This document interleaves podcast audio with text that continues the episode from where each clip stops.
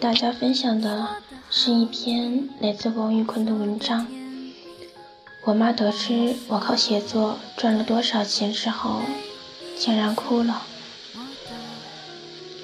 记忆很深刻的一个画面，当时是大一，我跟我妈聊天，不知道怎么聊到了关于钱的话题上。我跟她说，我大学期间能赚二十万块钱。我妈当即就说：“我吹吧。”她问我指着什么能赚二十万，我说：“写作啊，发表文章、写书啊。”我妈鼓励了我几句，说她等着那天，然后从客厅离开去厨房做饭了。我能体会到，那时她嘴上的鼓励，也真的仅仅是一句鼓励。我想她不是不愿意相信。而是没把这件事的可能性放在心上，好像就是因为这件事情，我还义愤填膺地写了篇文章，发在我的微信公众号上，立下誓言：我这大学四年一定要赚他个二十万。然后，时间就这样春秋冬夏的反复而去，一转眼到了大四快要毕业的时刻。也就是当下，是怎么想起还有二十万这件事的呢？因为前几天跟我妈通电话，她问我最近有没有钱花，需不需要给我打点钱。我说不用，我穷的只剩下钱了。她在电话那头咯咯的笑，然后生活大街。那你帮我把看上的那个包包买了好不好？他总是这样，每次就故意等着我把牛皮吹完，再给我挖一个坑。这样的对话场景重复了很多次。虽然知道我妈她是在故意开玩笑，我也并未给她真正的买几个包，但明显可以体察到。她的言语中不再有当初的不以为然，多了些对我的欣慰和骄傲，甚至还听父亲提过，母亲因为这个掉过眼泪。小的时候，每次我犯浑，爸妈就会说，养我到十八岁就不管了，你不给我钱花，让我自己自生自灭去。每次他们这么说的时候，嘴上的理论一套一套的，说人家美国家长都是这样。前几天看了一部美剧叫《Girls》，第一季一上来，父母就决定不再 suppress 他自己的宝贝大闺女，断掉一切金钱和物质上的支持。让女儿一个人在大城市纽约靠着自己的力量生活下去。女主是一个作家。女主的母亲说，之所以这样做，是为了让她能写出更好的作品来。想想好像的确是这样的。人在没钱的时候，生存条件岌岌可危的时候。往往才会感受到生活的五味杂陈，这不仅对于创作者，对于每一个成长期的年轻人都是非常重要的。然而，事实是，十八岁那年，我的父母并没有断掉对我的物质支持，他们仍旧还每个月按时给我带来零花钱，直到有一天。我突然决定主动跟他们提出，我不想再要他们的钱了。这个决定的言下之意，意味着从那一刻开始，我需要经济独立，我需要自己一个人来承担我的生活。现在回过头看，发现自己已经经济独立有几年的时间了。在一个人努力赚钱生活的这些日子里。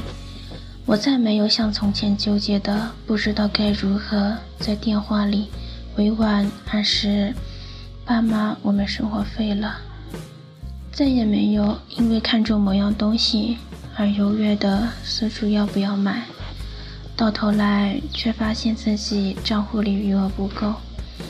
这其实并没有什么可值得骄傲的，身边有很多同龄人，甚至比我更早一步实现了财务自由，靠着自己的努力支撑生活。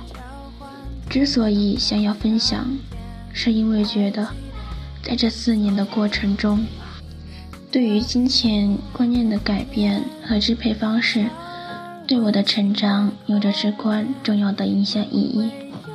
我想。无论是谁，这个意义的价值都有着无穷性。它奠定了我们每个人对于人生的某种信念。记忆中，自己赚到的第一桶金是六千多块。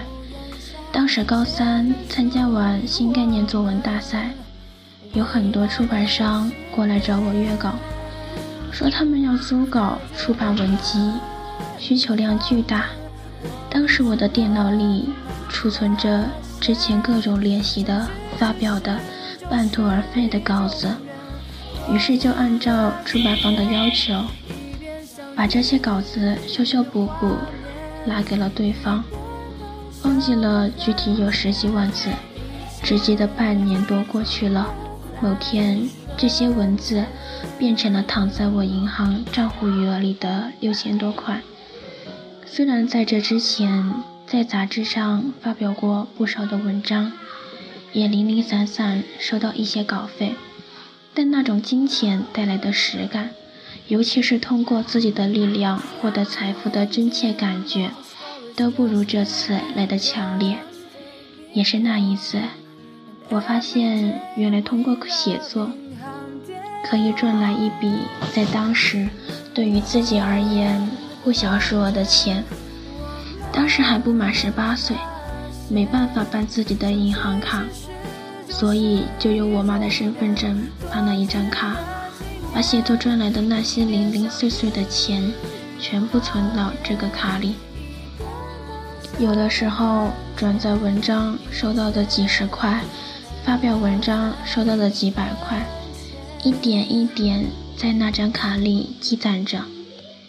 那时候视这笔钱如同珍宝，舍不得花，觉得这笔钱比世界上任何东西都珍贵，因为那里面融入了自己琐碎的努力。后来家里出了点事情，我妈就把那个账户里的钱都取出来了。她说将来有一天会还给我。再后来。我问她什么时候把那些钱还给我，我妈说：“我养你那么大，你欠我的，你还得过来吗？”现在想想也真的挺幼稚，不过仍旧是开心的，因为突然觉得自己有点用处了，能帮到他了，哪怕是一点点也好。第一桶金对于我的意义。倒不是我用这笔钱买了什么东西，实现了自己什么愿望，反而是因为这笔钱让我看到了一种希望与可能性。当你热爱的事业、你的兴趣爱好还能带给你一些物质上的帮助时，你会更庆幸的。这不仅是上天的恩赐。还会激励着你，督促着你去将这份得来不易的热爱坚持下去。写纸媒的那几年，赚钱真的是一件非常不容易的事情。有的时候稿子通不过，总会特别失落，常常一个月写好几万字，最后只能赚个可怜兮兮的几百块。但也幸好没有放弃。开始习惯于写作在我生活中的角色，因为还是学生，起码还有家庭在背后支撑着，所以并不会计较这件事情带给我物质上的帮助有多少，反而是去熟悉这个爱好、兴趣所在的领域，去把那些弯路都走一走，总结经验，学着去做一个聪明人。之后又参加了一些比赛，算是有了一点小小的名气。然后又有了出版长篇小说的计划，于是就开始朝着这方面努力。然后顺利签了出版公司，出版了自己的第一本书。当你拥有了一个真正属于自己的作品时，你会体会到父母的那种心境，将它像自己的孩子一样去珍视。出第一本书的时候，觉得自己能够得到这个机会已经非常庆幸了。签合同的那年十七岁，正式出版上市是在十八岁。这本书的筹稿扣完税。只有一万多一点，但别提有多高兴了。我把这个消息分享给我的爸妈，我爸高兴的一下子买了一百多本。那笔钱给父母买完礼物后，就一直存了起来。虽然后来赚到了比这些更多的钱，但还是这一次带给我的印象最为深刻。因为在我的定义中，我想这应该算是我第二桶金吧。虽然数额不多，但却隐含着我对自身进步的认可。之后，随着对于出版行业的进一步了解，我逐渐发现，原来当初自己赚的这笔钱和为之付出的努力程度并不成正比。换句话说，只是赚了一个辛苦费，但仍旧不后悔。它开启了我对于自己能力的另一种认知，一定程度上让我尝到了我能赚到钱那一刻的满足很快乐。接下来的这几年，又出了一些书，有的卖掉了，给了影视版权，有声版权。还参加过一些活动和通告，开始自做媒体，断断续续赚了些钱，有多有少。记得最多的那笔到账时，高兴的立刻给我爸买了块名牌表，给我妈买了个名牌包。当看到他们喜悦的表情时，刹那间觉得自己之前付出的努力都值了。有一天，看了一眼账户里的余额，还有理财的收益，发现大学这四年自己赚的钱已经远远超过了当时口口声声许下的目标二十万。身边有几个富二代朋友，这些钱只是他们一个月零花钱的零头。我也曾羡慕过他们的生活，抱怨过自己原生家庭没有让自己一生下来就像王思聪一样呼风唤雨。但与此同时，我认识的好多同龄人也并不是一生下来就是富二代、官二代，却靠着自己的努力和智慧，依旧做到月薪六位数，年薪过百万。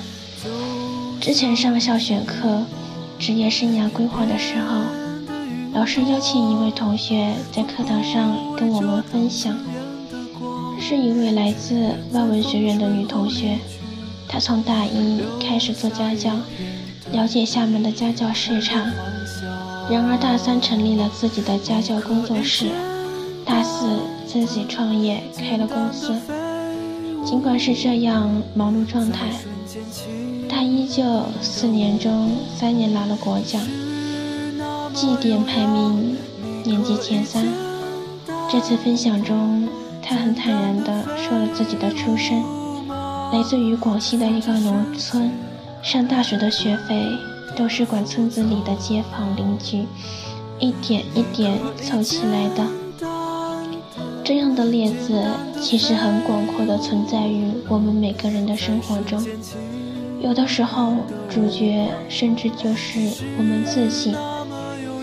这些年越长大越发现，这个世界不会嘲笑贫穷的人，只会嘲笑那些贫穷还不努力的人。赚的多与少是可以改变的，但愿不愿意去靠着自己的力量，去通过金钱证明自己能力的信念与决心，都是很难改变的。曾经有个读者跟我聊天，他说他也很想出国。可是家里面没有钱，供不起自己出国深造。其实听到过这样很多的话，但每次听到心里还是会有些难过。我想我或许还是幸运的吧，起码出国读书的这个想法，父母还能在物质上给予支持。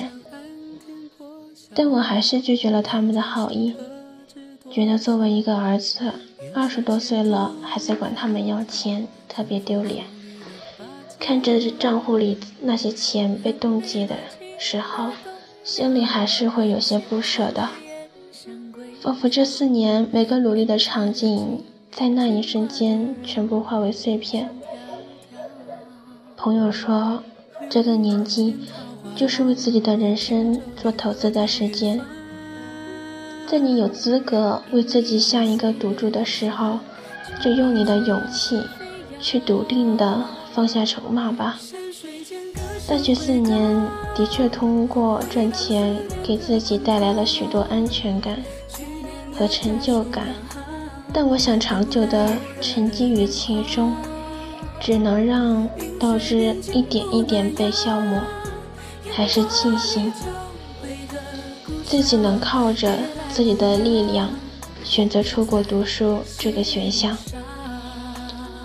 钱没了可以再赚，但人生每一次转折点，都只能选一个方向下注。这就是四年间金钱教会我的成长。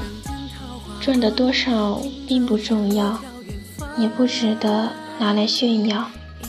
那些辛苦发着传单，在饭店洗着盘子的年轻人，都同样高尚。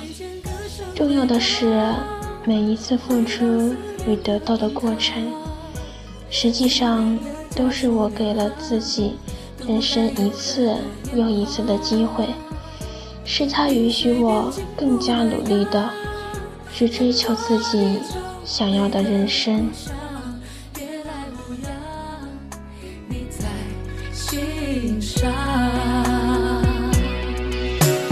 儿时的床，苍老的家，是否同换了方向？